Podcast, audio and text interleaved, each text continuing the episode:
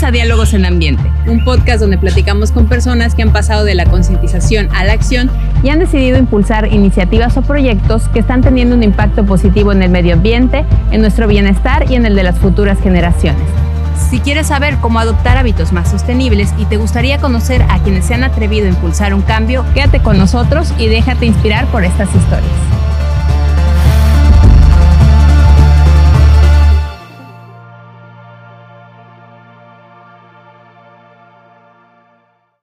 A Diálogos en Ambiente. El día de hoy estamos grabando el cuarto episodio de la segunda temporada y estamos muy contentos de recibir a Manglareando, que está aquí con nosotros, Jimena Montané, que es una de las integrantes precisamente de este proyecto, el cual impulsa el ecoturismo en la parte aquí de Veracruz, Boca del Río.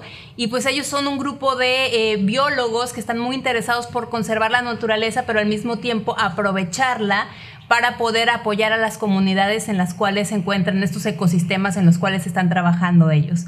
Entonces, muchísimas gracias Jimena por estar el día de hoy aquí con nosotros y pues quisiera que, platicáramos primero para arrancar un poquito sobre quiénes son ustedes, ¿no? ¿Cómo, cómo es que, qué formación tienen ustedes que los hace pues realmente formar a este grupo de Manglareando?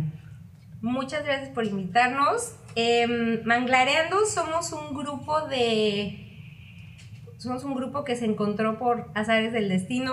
Somos cuatro personas, bueno, cinco personas, nada más que una de ellas no está todo el tiempo con nosotros. Em, somos biólogos mayormente, está una arquitecta y un fotógrafo. Em, y nos encontramos justamente kayakeando en los manglares de Mandinga, aquí en Veracruz, Alvarado, con un interés pues muy común de conservar los manglares, entonces como de, de hacer esas actividades de recreación, pero pensando en educar, o sea, pensando en que vayas a, a Mandinga y salgas sabiendo algo del manglar, porque lo tenemos aquí, es nuestro vecino, nos da muchos servicios y la mayoría de la gente no sabe ni, ni qué está haciendo por nosotros. Entonces nos conocimos y decidimos que había mucho potencial de hacer algo un poco más profundo en términos de turismo ahí. Entonces pensamos en que podía ser un turismo que eduque eh, e, en términos ambientales, pero también sociales, y que conecte a la gente que viene de Veracruz o de fuera con la gente que vive ahí.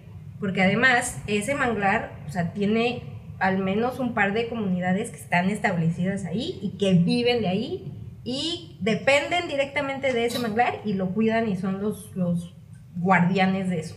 Entonces pensamos, hay que conectar con ellos y tenemos que colaborar con ellos, porque si no, ¿qué estamos haciendo? O sea, yo te puedo platicar mucho del manglar, pero yo no vivo ahí. Entonces, pues mejor te invito a que conozcas a nuestro super cuate ahí, se llama Rodolfo, le decimos Rudolf, pues te invito a que lo conozcas y, y él es la persona que más te puede decir de eso. Entonces, yo soy bióloga, yo me he enfocado mucho en cuestiones de ciencias ambientales, tengo una maestría en ciencias ambientales, como te había platicado, y pues he trabajado en muchas cosas, he saltado como de muchos temas, pero llevo cinco años trabajando con turismo, em, que le llamamos turismo regenerativo, y diseñando experiencias de turismo con comunidades rurales e indígenas por todo México. Entonces, también como en este plan de vamos a conservar a través del turismo, pero vamos a involucrar a la gente que vive ahí, porque si no, esto no sale. Son un, un, equipo bastante variado, ¿no? Y ahorita que tú contabas, ¿no? Que tu experiencia como en este turismo regenerativo, ¿no? Si pudieras platicarnos en qué consiste este tipo de turismo y cómo lo has aplicado tú en, en este trabajo que están haciendo actualmente. Em, de forma muy general, la premisa es que no podemos, o sea, es como un siguiente paso al turismo sustentable, pensando en que no podemos quedarnos en la sustentabilidad, porque eso implica como mantener lo que tenemos como lo tenemos para que no empeore, pero nuestros ecosistemas están tan degradados y la crisis ambiental y crisis climática están tan rudas que si nos mantenemos ya no es suficiente. Entonces busca regenerar y busca regenerar em, ecosistemas, busca regenerar, por ejemplo, la relación, eso es muy importante, regenerar la relación entre lo natural y la sociedad y los humanos. Porque se piensa que todos los problemas ambientales y socioambientales que vivimos así actualmente ocurren porque está rota esa relación. Porque yo aquí en mi ciudad pues, estoy súper chida y consumo lo que consumo y no pienso como ni de dónde viene, ni a dónde va, ni, ¿no? Y entonces esa, esa relación no la tengo. Y yo voy a un lugar natural y digo, ay, qué lindo es, pero no me siento parte de ello, porque, porque no, no me relaciono. Las grandes empresas, muchas veces todo el daño ambiental que hacen también es porque esa relación está rota. O sea, muchas veces tú a las personas que, dirigen esas empresas las llevas a un área natural y les dices, aquí se capta el agua que tú utilizas para producir tu producto, para manejar esta ciudad, etcétera, y cachan y dicen, pues vamos a invertirle a conservar esto porque de aquí sale nuestra agua, pero los tienes que acercar, entonces tienes que regenerar esa relación y eso se puede hacer a través de muchas cosas probablemente y dar información y platicar, pero no hay como vivir. No hay como acercarte a este sitio y a la gente y, y conectar. Entonces, nosotros, y lo que hace mucha gente en diferentes partes del país, lo que estamos buscando hacer nosotros aquí muy localmente en Veracruz, en Manglareando, es llevar a la gente, nos encantaría hacerlo con la gente que vive aquí, o sea, la gente que conoce Mandinga, pero, pero no conoce al manglar, o sea, nunca ha conectado con el manglar y con la gente de ahí. Eh, o gente de fuera, que tampoco, que jamás ha ido al manglar y también es como una experiencia maravillosa de llegar a ese bosque raro, curioso, increíble y conectarlos. Y entonces em, diseñamos experiencias apuntándole a muchas a muchos intereses y como a, diferentes tipos de inteligencias como para que por algún lado conecte. Entonces em, te podemos dar muchos datos.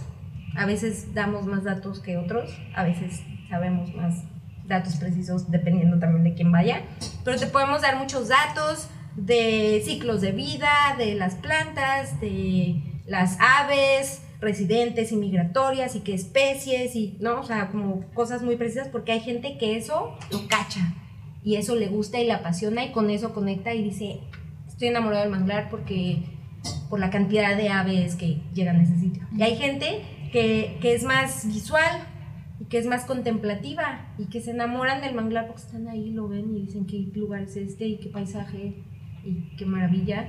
Hay gente que es más física y entonces te lo llevas a remar así con el esfuerzo y disfrutan el sitio y se enamoran del sitio mientras hacen esa actividad que los prende y, y hay gente que conecta con la gente y entonces que el manglar pues no necesariamente es lo que los mueve, pero sí platicar con el que vive ahí. Y entonces intentamos hacer como de todo porque pues con este rollo de que no proteges lo que no conoces, no, no proteges lo que no amas y no amas lo que no conoces.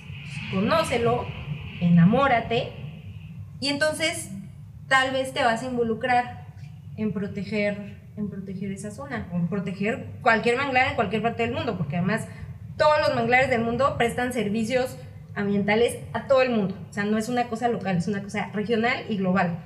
Entonces, tal vez, si, si conoces todo lo que hace este ecosistema por nosotros y te enamoras y dices, es que esto es una joya y hay que conservarlo, tal vez no permitas que lo dañen o tal vez no promuevas que lo dañen. Entonces, pues no, no permitirás que, que, se desarrollen ciertas cosas en la zona que pueden ser dañinas para ese ecosistema etcétera. Entonces, te involucras más en, en, lo que pasa con él, pero porque ya lo conoces y sabes qué onda y no nada más fuiste a dar la vuelta y, dijiste qué ya, ¿no? Entonces, pues por ahí va lo que queremos hacer. Y por otro lado, eh, pues queremos también involucrar, en este caso, a Rodolfo, otro chico de otra comunidad que no es Mandinga, que se llama La Laguna, que se llama Alex, que es más lejos, pero a él lo, él trabaja en una isla que está ahí cerca y con él, también lo vemos y él, él es un también, son unos tipazos con personalidades muy diferentes, em, muy buenos en lo que hacen. Rodolfo es más pescador y Alex es más clavado con el cultivo de opción, que son de ahí esas comunidades, ¿no? Sí, sí, sí, sí. O sea, Mandinga está de un lado de la laguna grande de Mandinga y la laguna, que es la otra comunidad, está del otro lado. O sea, están, se, están como unos 10 kilómetros de distancia o algo así. No lo tengo súper claro. Em, y pues también es como trabajar con ellos para... Y no es que vayamos a salvar nada, porque pues tampoco somos así como... Es la panacea esto, pero la idea es estamos tratando de, probar o tratando de lograr que haya una alternativa económica amigable em, con la conservación. Su pesca, sobre todo en Mandinga, no es, no es depredadora. Ellos pescan y llevan toda la vida pescando de una manera muy, pues, muy sustentable, ¿no? O sea, pescan por temporada, pescan con, o sea, usan artes de pesca, herramientas de pesca muy amigables, que no son em, como de extracción así masiva y muy agresiva ni nada, em, pero hay amenazas externas. Entonces está el turismo, la expansión urbana, la eh, contaminación del agua, que afectan a esos recursos de los que ellos normalmente dependen. O sea, si la calidad del agua cambia, va a haber ciertas especies de animales que ya no van a poder encontrar ahí o con la calidad o con la frecuencia en la que normalmente lo encuentran. Entonces queremos dar como una alternativa económica, no decirles olvídense de todo y vénganse a hacer turismo, pero está esta otra alternativa que em, implica que hay que conservar, porque la gente viene a ver un manglar conservado, no van a venir a ver medio manglar así, ¿no? O ya que te lo eches. Em, a ver a la fauna, entonces mientras más conservemos, más aves va a haber, por ejemplo, es un sitio maravilloso para ver aves, entonces va a haber más aves y la gente también viene a conocer eso y a disfrutarlo y a aprender de ti como persona que vive aquí. Entonces los llevamos a pescar con la atarraya.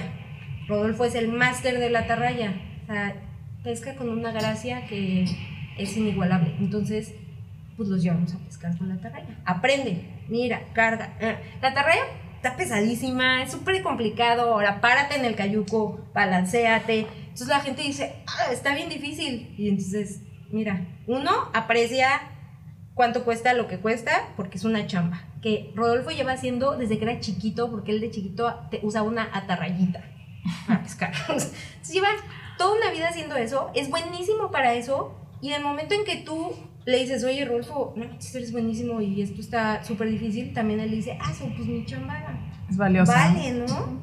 Y, y, lo mismo con Alex y con el ostión. Y entonces haces esa conexión, la gente se enamora de Rodolfo y dicen, ah, eso está bien padre su chamba. Y empiezas a hacer esas conexiones para tener más aliados del manglar y más enamorados del manglar. Claro, involucras a la gente que vive ahí también en la protección, ¿no? Claro, y al mismo tiempo estás, eh, queremos que funcione como una alternativa económica para que vean que hacer su chamba de pescar, de cultivar ostión y conservar el sitio y no perturbar el, bosque, ni la fauna, ni nada, pueden ser redituables. O sea, que el ingreso no necesariamente es, es, debe ser depredar o vender tierras o construir o, extraer, que puede haber un ingreso también mantenido em, para, o, sea, que venga a causa de, mantener y de conservar el sitio y de tenerlo en las mejores condiciones posibles. Y a eso le estamos apuntando y, por ahí queremos que vaya, o sea, que, funcione para que lo vean y, y crezca controladamente, que no va a crecer mucho, además no es, no es algo que se vaya a convertir en algo masivo, pero, pero que ahorita estamos trabajando con un pescador de mandinga, entonces que un par más digan, ala, pues eso me interesa, y que más personas digan, yo quiero venir a vivir esto, y empiecen a hacer como más conexiones. por ahí va.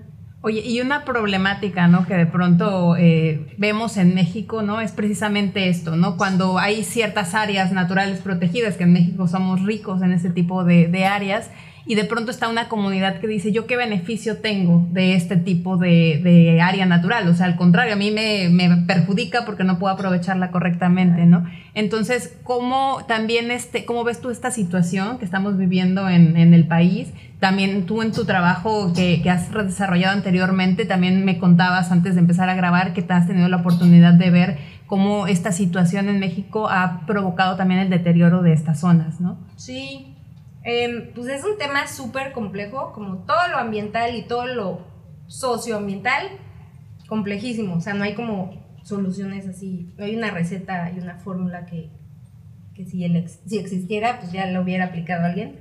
Pero, pues un asunto que tenemos en México es que hay mucha diversidad em, social y étnica. Em, o sea, México no es, no puedes tener estrategias parejas para nada, porque hay de todo y idiomas y, ¿no? Entonces, pues esa diversidad hace que, que manejar tierras y manejar cuestiones de este tipo, pues se vuelva más difícil. Em, y otra cuestión que existe en México es que durante la reforma agraria, pues se repartieron tierras de una forma medio aleatoria. Y no tengo así mucha información sobre eso, pero pues sé que a personas de un estado les repartieron tierras en otro estado em, y pues ese es tu ejido y te vas para allá a un lugar donde no hay arraigo histórico de su gente y completamente diferente del lugar donde venían, entonces no saben manejarlo. O sea, hay, hay comunidades que tienen eh, cientos de años en donde están y tienen una relación con el sitio armónica y equilibrada. Y hay comunidades que son súper jóvenes que todavía no, todavía no aprenden a llevarse bien con el entorno. De hecho, pues tengo así como un súper profe de esto, se llama Norman Rodea. Em, y lo que yo he escuchado muchas veces de él es que, es que toma 12 generaciones llegar a ese equilibrio con el entorno. O sea, conocer suficiente al entorno como para llegar a ese punto de armonía. 12 generaciones. Entonces, pues quiere decir que una comunidad nueva que lleva 30, 40 años en un lugar está súper bebé, súper en pañales para poder hacer este manejo. Entonces, algo que tiene México es pues ese reparto de tierras aleatorio por todas partes y el hecho de que todas nuestras áreas protegidas, o casi todas nuestras áreas protegidas en México, tienen gente viviendo en ellas, tienen ejidos dentro de esas tierras. Em, lo que ocurrió en algunas de ellas es que cuando se estableció el área protegida, se expropió la tierra, entonces se volvió del gobierno, pero en realidad no se pagó o no se terminó de pagar. Las comunidades se quedaron ahí. Y entonces hay un, un conflicto también como de, pues tú dices que es un parque nacional, pero este es mi ejido y yo también manejo esto como crea que me conviene. Em, o sí, la gente quiere pasar, pero esa entrada pues, la cobro yo, porque están pasando por mi tierra. Entonces, pues hay unos rollos súper complicados para manejar todo eso. Entonces, en algunos sitios tienes estas comunidades que se llevan súper bien, que las quieres tener ahí además, porque son un elemento esencial para que el ecosistema esté en buen estado, porque ellos saben manejarlo como hay que manejarlo. Entonces no los quieres sacar tampoco, ahí están. Y puedes promover un turismo súper rico con eso, porque además la gente puede aprender mucho de ellos. Y tienes, por otros lados, situaciones pues, que se salieron de control, que no se hicieron tan planeadamente, que no han funcionado como quisiéramos que hubieran funcionado. Y pues ahí es donde tal vez hay que trabajar más en... Em, dar alternativas, en capacitar, en trabajar y entender qué está pasando. Muchas veces se hacen como intercambios, ¿no? De que tienes un lugar donde hay muy buenas prácticas de algo y conectas con otro lugar donde están aprendiendo sobre eso y no llegó un fulano así de la ciudad y les dijo, así se hacen las cosas, sino entre ellos. Nosotros aprendimos así, nos... cosas de ese tipo como para tratar de que se viva más armoniosamente con el entorno, que no se base su subsistencia en depredar o en extraer, porque no es, no es sustentable a largo plazo, em, pero que les funcione, o sea, que sea ganar, ganar, porque finalmente tampoco puedes decir nadie toca esto, porque la gente que es de ahí, pues, ¿qué va a hacer? O la reubicas y la mandas ¿a dónde, no? Como si son en otros países, o sea, en México tiene esa particularidad porque en otros países, o sea, como en Estados Unidos, el concepto de parque nacional fue, esto lo conservamos, todos se salen, ¿no? Y entonces pues, tienes un lugar en donde solo entra turismo y recreación y demás, y movieron a quienes vivían ahí. En México no, entonces tienes que trabajar más con esa gente y, pues, tratar de encontrar ese balance porque la gente es parte esencial de los ecosistemas. Y nosotros, los de las ciudades también, nada más que no lo hemos terminado de entender. Claro. Pero, pero pues, tenemos que llevarnos bien. Claro, y al final, o sea, tenemos áreas naturales dentro de ciudades ya, o sea, llegamos a un punto en el que estamos inmersos, estas, estas ciudades dentro de estas áreas que se fueron invadiendo poco a poco, ¿no? Sí. Oye, ¿y conoces ejemplos de turismo como regenerativo aquí en México que haya tenido éxito? O sea, alguno que nos puedas compartir a lo mejor para que la gente también dimensione eh, este tipo de turismo y cómo, cómo sí está funcionando en otras partes y bien podría funcionar también aquí en, en Veracruz, pues. Sí, hay un montón de ejemplos diferentes. Em, por ejemplo, en la Sierra Norte de Oaxaca están los pueblos mancomunados.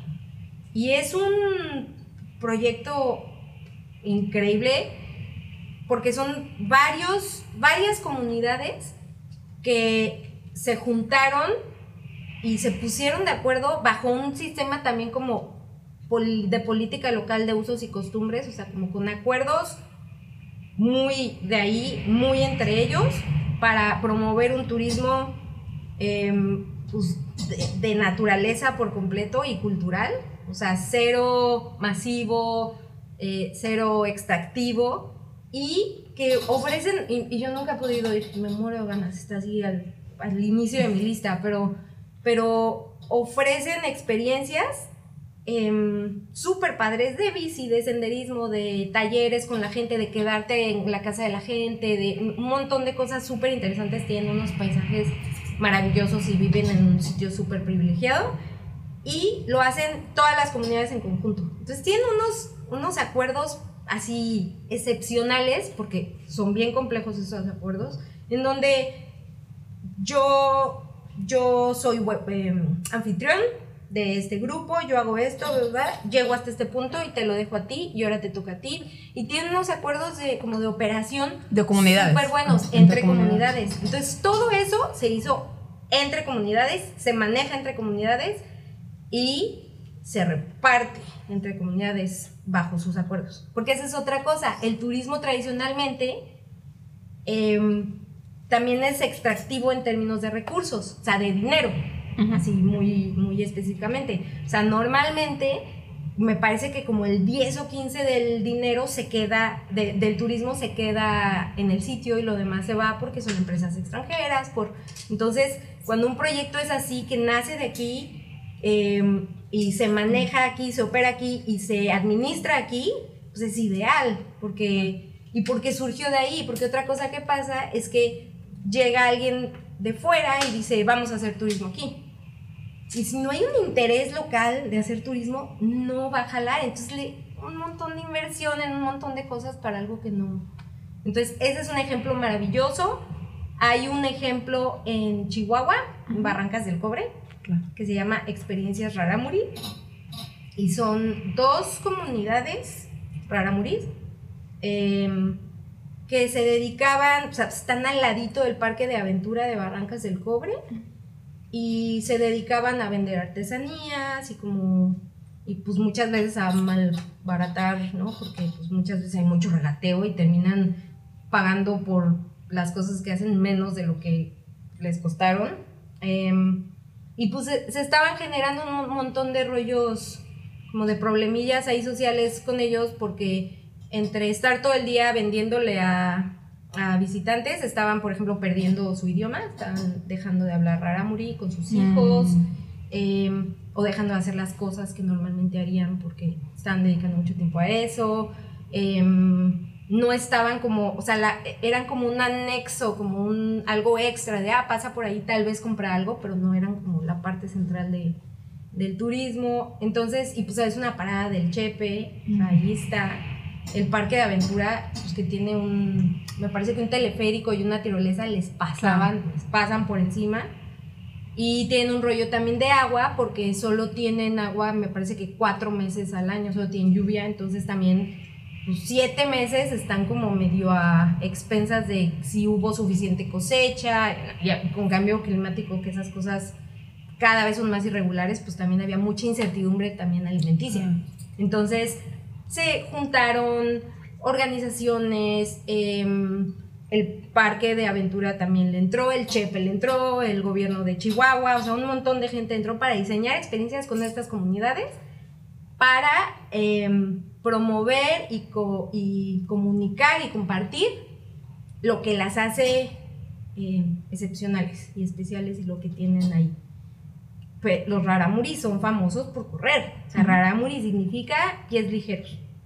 Y son famosos porque toda la vida su WhatsApp ha sido un compadre que cruza la barranca y comunica y regresa y dice sí, ¿no? O sea, claro. O porque cazan corriendo, ¿no? Cazan venados hasta que los cansan. Claro. Entonces, o sus actividades también de como recreativas y de grupos son corriendo. Entonces, pues compartir eso, o sea, viene la gente y te, te, comparten un poco de eso, te comparten de su cocina, de cómo hacen sus artesanías. Entonces, el valor de todo eso el valor percibido por la gente cuando tú haces la artesanía se va a otro nivel. Ya no pago 30 pesos por la canastita porque me costó tanto hacerla que ya sé que la canastita debería tener un precio mucho más alto. Claro, valoras el trabajo. Entonces, es, el, ese, es relativamente nuevo ese, ese proyecto, esas experiencias, pero están increíbles y más auténtico no se puede. Y eso está ahí en Barracas del Cobre. Y ahí muchos ejemplos así, no sé si quieras otro, porque hablo mucho. Pero sí, no. pero, digo, o sea, esos son como para que la gente le sirva realmente de, o sea, de que sí, sí es un tipo de turismo que puede funcionar perfectamente, ¿no? Oye, y de pronto, o sea, no sé si una también de los cuestionamientos podría ser en algún momento que qué tan sustentable es este tipo de turismo porque pensaríamos, no está el área natural y va a llegar más gente y entonces al final ¿cómo hago yo que esa gente no termine creando un impacto mayor en esa área, ¿no? Entonces también ustedes cómo cuidan esta parte del impacto que tiene en el ambiente el hecho de que ciertas personas estén desplazando en el área, pues. Es un, también ese es un, em, pues es un balance entre, por ejemplo, hay sitios en donde se diseña una experiencia súper auténtica y súper amigable con el ambiente y que por ende también es relativamente cara o más cara que la oferta habitual. Y eso implica que al ser más cara pues no va a llegar tanta gente como normalmente podría llegar. Por un lado. Em, pero pues también eso es medio exclusivo. Y dicen, ¿por qué alguien que no puede pagar tanto no? Entonces también se tienen que diseñar experiencias como para para todo el mundo. Em, por otro lado, también hay que, por ejemplo, cuando se trata de áreas naturales protegidas, que tenemos la Comisión Nacional de Áreas Naturales Protegidas, o áreas estatales que manejan las autoridades estatales, tiene que haber planes de manejo, tiene que haber planes de uso público, eh, que se llaman límites de cambio aceptable, que incluyen estudios de capacidad de carga turística, que que hacen una planeación del turismo en las áreas protegidas por la vocación que se le puede dar a un sitio, dependiendo de qué tan conservado uno está, y básicamente qué actividades deberías hacer en una zona y qué actividades no, cuánta gente puede entrar, cuánta gente debería, em, pues debería poder tomar este lugar, y, entonces tienes que hacer también toda esa planeación para que no se salga de control. Em, y, por ejemplo, regular quién sí puede operar turismo y quién no, em, qué tipo de turismo. Pues llegas, pones un hotelote, se va a salir de control. Entonces, pues, hay sitios que son para eso y sitios que no. Entonces, hay como muchas estrategias ahí. Nosotros, personalmente, como Manglareando, que no tenemos la capacidad ni jurisdicción nada para hacer todo eso, em, pues tenemos una capacidad de operación tan tranquila. Eh, y no tenemos como, no hay un plan así de súper crecer y mover algo muy masivo ni nada, porque, porque tiene que ser acorde con la capacidad local. O sea, si Rodolfo no puede, pues no. O si tuviéramos alianza con 3, 4, 5 pescadores, pues tendríamos esa capacidad, ¿no? Em, y porque al haber tantos involucrados en la cadena de este producto, en este caso, pues es un precio relativamente alto para lo que normalmente se hace ahí. Entonces, pues tampoco movemos cantidades muy grandes. Em, hacemos toda nuestra operación, por ejemplo, es cero residuos. Entonces también somos como muy clavados con, pues, con este rollo de no dejar huella. O sea, que el lugar tiene que estar, cuando tú te vas, igual o mejor de cómo lo encontraste. No puedes dejar nada, ni llevarte nada, ni tocar nada. Bueno, a tocar, pues, pero, ¿no? O sea, ni extraer, ni modificar, ni nada. Entonces, pues mientras haya como regulación y como lineamientos y control y manejo, etcétera, de autoridades y de muchos sectores, se puede manejar. El problema es que cuando se deja así como al como salvaje, pues crece así de como una plaga, ¿no? Entonces hay que, por eso diseñar el turismo es importante, porque si lo diseñas de origen como las ciudades, ¿no? O sea, si las diseñas y, la, y planeas su crecimiento, evitas que se salga de control. Entonces, por ahí va la cosa, hay gente que trabaja en eso y nosotros ponemos nuestra, nuestro granito de arena para que se siga manteniendo así. Claro. Oye, de pronto la parte de la infraestructura, ¿no? No sé si también eh, en el caso de ustedes se encuentran con una infraestructura que realmente está preparada para recibir al turismo o en, México en general sientas que este tipo de turismo cuente con la infraestructura necesaria para que la gente llegue, ¿no? Porque de pronto, pues sí, a lo mejor está un área natural y protegida, pero ¿dónde dejo a esas personas que, van a, que van a estar ahí? O sea, si quiero diseñar a lo mejor una experiencia de más larga duración, este, ¿cómo está esta parte también de la infraestructura? Sí, o sea, en general como la idea de quienes trabajan en turismo así de naturaleza y regenerativo y todo eso es que se base más en, en experiencia que en infraestructura. Es en muchos lugares y como históricamente el turismo se ha basado mucho en en poner infraestructura, en invertir la infraestructura antes de saber qué. Es un telote y a ver si llega alguien y... Entonces, si no diseñas experiencias, pues, o sea, si diseñas infraestructura primero ya te adelantaste como tres pasos. En muchos sitios, en áreas protegidas, la idea es que haya la menor infraestructura posible y la que haya pues tiene que estar como diseñada con mucho cuidado y, como con muchos elementos que sean amigables con el entorno. Em, no necesariamente tiene que haber infraestructura para muchas cosas. Y hay, y hay también como lineamientos para eso. O sea, lineamientos y, como reglas de comportamiento para el turista, ¿no? O sea, porque también el turista llega y dice, es que yo quiero un baño en el Iztaccíhuatl a 4000 metros sobre el nivel del mar, así. Ajá, un baño y ¿quién lo va a ir a limpiar? O botes de basura. ¿En qué, o sea, de qué manera las, pues, los manejadores del parque van a ir a, ¿no? Entonces, te tienes que traer tú tu basura, ¿no? O sea, sube y con lo que subas, con eso bajas. Y cuando vas al baño en muchos sitios, y en Estados Unidos esto se hace mucho, también. Entonces, eh, tratar de tener la menor infraestructura, la menor cantidad de infraestructura posible, porque si estás como con ese rollo de, capacidad de turistas, infraestructura, pues es como la leche y el cereal, ¿no? O sea, desde que sobra un poquito y le, o el champú y el acondicionador. Entonces, em, pues es como intentar no enfocarse tanto en infraestructura, enfocarse más en experiencias, involucrar, por ejemplo, en algunos sitios hacen este rollo de homestay, entonces para que si la gente local quiere, porque también a veces dicen yo no voy a dejar entrar a nadie a mi casa porque pero a veces puedes hacer eso.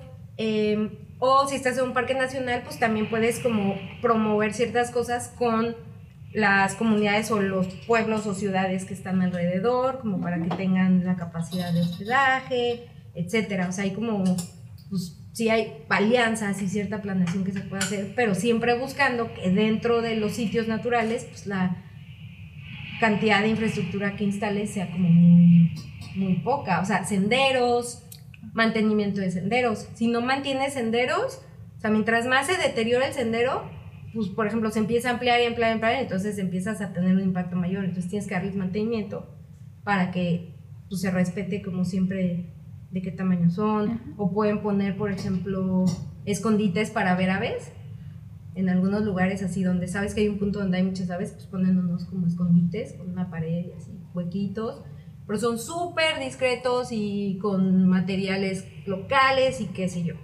Oye, y de pronto este proyecto que ustedes tienen, también quisiera que nos hablaras un poco de los retos que han tenido que enfrentar tratando de impulsar un, proyecto que promueve este tipo de, turismo, ¿no? Que no es tan común, o sea, de pronto estamos en una zona conurbada donde el turismo es totalmente diferente, donde llegas, como decías anteriormente, hoteles de, pues, de gama internacional, que, que pues no se queda la derrama aquí. Entonces, ¿cómo, ¿qué retos han enfrentado realmente ustedes? De entrada, sabiendo que que, no, que no estamos en un lugar donde se acostumbre esto. En ese sentido vimos una oportunidad porque dijimos, hay gente aquí que quiere hacer algo así y no lo tiene. Entonces, pero por otro lado también como no es la costumbre, pues cuesta trabajo echarlo a andar. Em, nosotros nos aventamos antes de como lanzar y decir, ya vamos a empezar, aunque no así, no vendimos enseguida, sino nos aventamos como 6, 7 meses de diseño entonces, de ir a explorar, porque también abrimos otras rutas, entonces de ir a explorar rutas y ver si son seguras y ver qué hay, ver, si son atractivas o tal vez este, no tanto, de encontrar a nuestros aliados ahí localmente, ¿no? O sea, estuvimos platicando con algunas personas y, y no les interesaba, y está bien, y no les interesaba, y de repente nos, pues nos conectamos con la Cooperativa de Pescadores Unidos de Mandinga y el presidente dijo, suena padrísimo, yo no puedo, lo voy a proponer. Y uno de ellos, Rodolfo, dijo, yo le entro a ver qué pasa. Pero todo ese proceso fue de ir y platicar, ir y, ver con quién, y no, y hubo gente que dijo que le entraba y a la mera hora dijo, pues no es para mí, que también es súper válido. Em, entonces, un reto fue, queremos trabajar con la gente de ahí, va a tomar tiempo. ¿no? Eso no ocurre de la noche a la mañana y tenemos que establecer también una relación de que vean que estoy presente y que estamos en contacto y, y, si hay chamba, pues qué chido y si no ha habido chamba, oye, aquí seguimos, ¿no? O sea, como ese reto de, de es como trabajo adicional tener esa, esa presencia, esa relación. Em, el reto de encontrar a nuestro mercado y que nuestro mercado nos encuentre, porque, porque tiene que ser alguien que quiera eso, ¿no? O sea, tiene que ser alguien que quiera conocer el manglar, aprender el manglar, conocer a la gente de ahí em, y por ende pagar un poco más, porque estás pagando por la chamba y el tiempo de Rodolfo, por la atarraya, por su motor, por su cayuco, por su gasolina, por su tiempo, por mi tiempo, por, no, o sea, como por todo lo que nosotros sabemos. Claro. Entonces es un poco más caro. Entonces tiene que ser también ese mercado que dice, yo quiero aprender eso, no nada más quiero ir al manglar.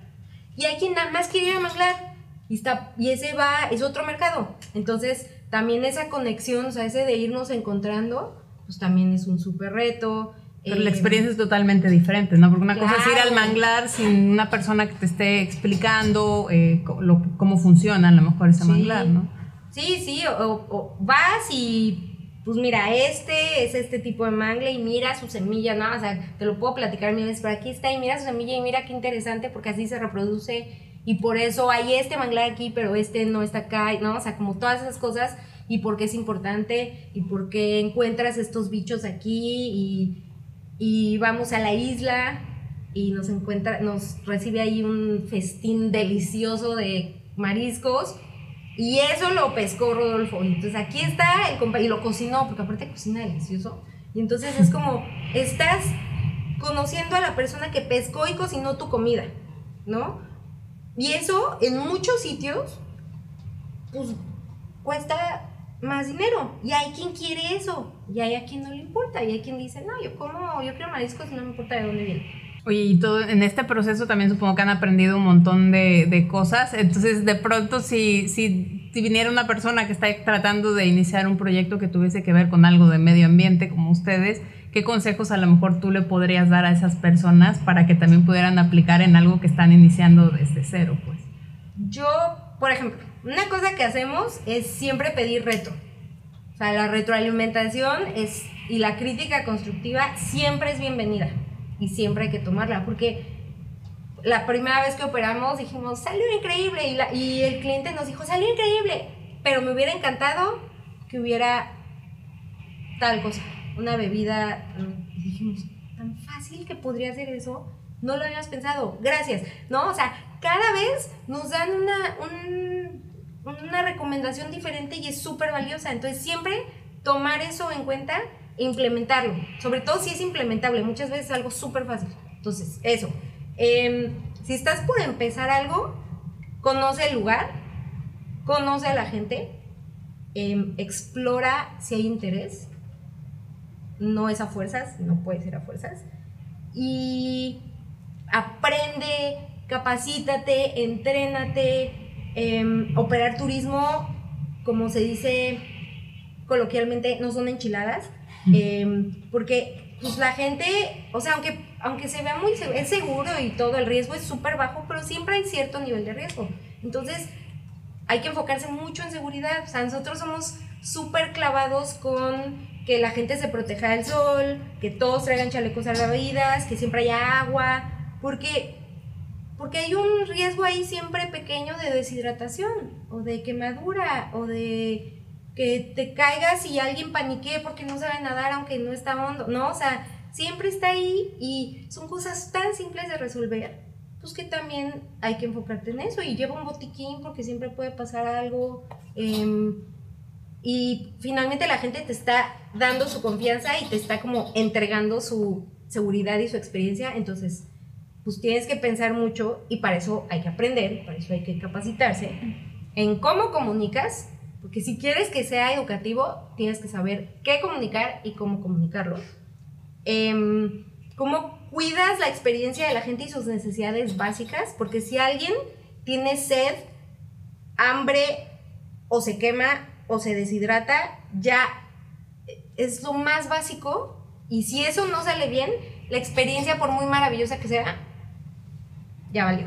Entonces, em, pues, y eso viene también de la capacitación, o sea, estar como siempre presente, ese rollo de, de cuidar a la gente, de seguridad. Sí quiero que aprendas, sí quiero, pero tienes que estar bien.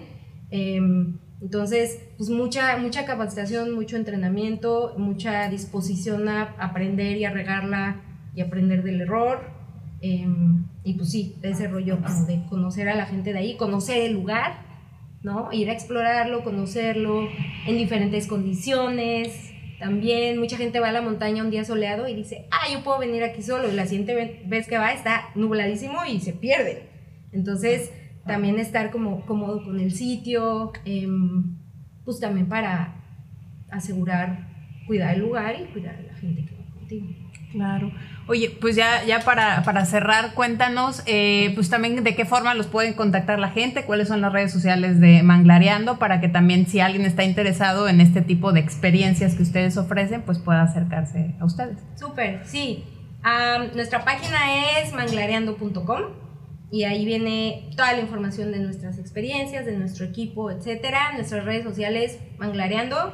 Entonces en Instagram estamos como Manglareando. Tenemos un canal de YouTube también donde compartimos eh, experiencias y también como información sobre manglares y demás. Y pues sí, está hecho con mucho corazón, la verdad. O sea, es- está muy enfocado en propósito. Le tenemos mucho cariño y lo que más nos gustaría pues es compartir este lugar tan maravilloso que tenemos aquí de patio trasero con la mayor cantidad de gente. Claro, pues muchísimas gracias Jimena por compartirnos todo este trabajo que ustedes realizan a través de Manglareando. O sea, es un trabajo realmente muy interesante porque los manglares al final vivimos en una comunidad donde estamos rodeados de manglares. Este, pues es parte de, de este equilibrio ecológico que tiene que haber, sobre todo en una zona costera. Entonces, pues es muy importante realmente que se trate de hacer este tipo de turismo, ¿no? Entonces, muchísimas gracias por compartirnos todo eso. Muchísimas gracias también a la gente por escucharnos. Eh, espero que les haya gustado este capítulo, que hayan podido conocer un poquito más de este tipo de turismo que es mucho más amigable con el medio ambiente. Y pues también eh, denle like a, a este video, puedan compartirlo con otras personas que puedan ser de su interés este tipo de información. Muchísimas gracias y nos vemos en el próximo episodio.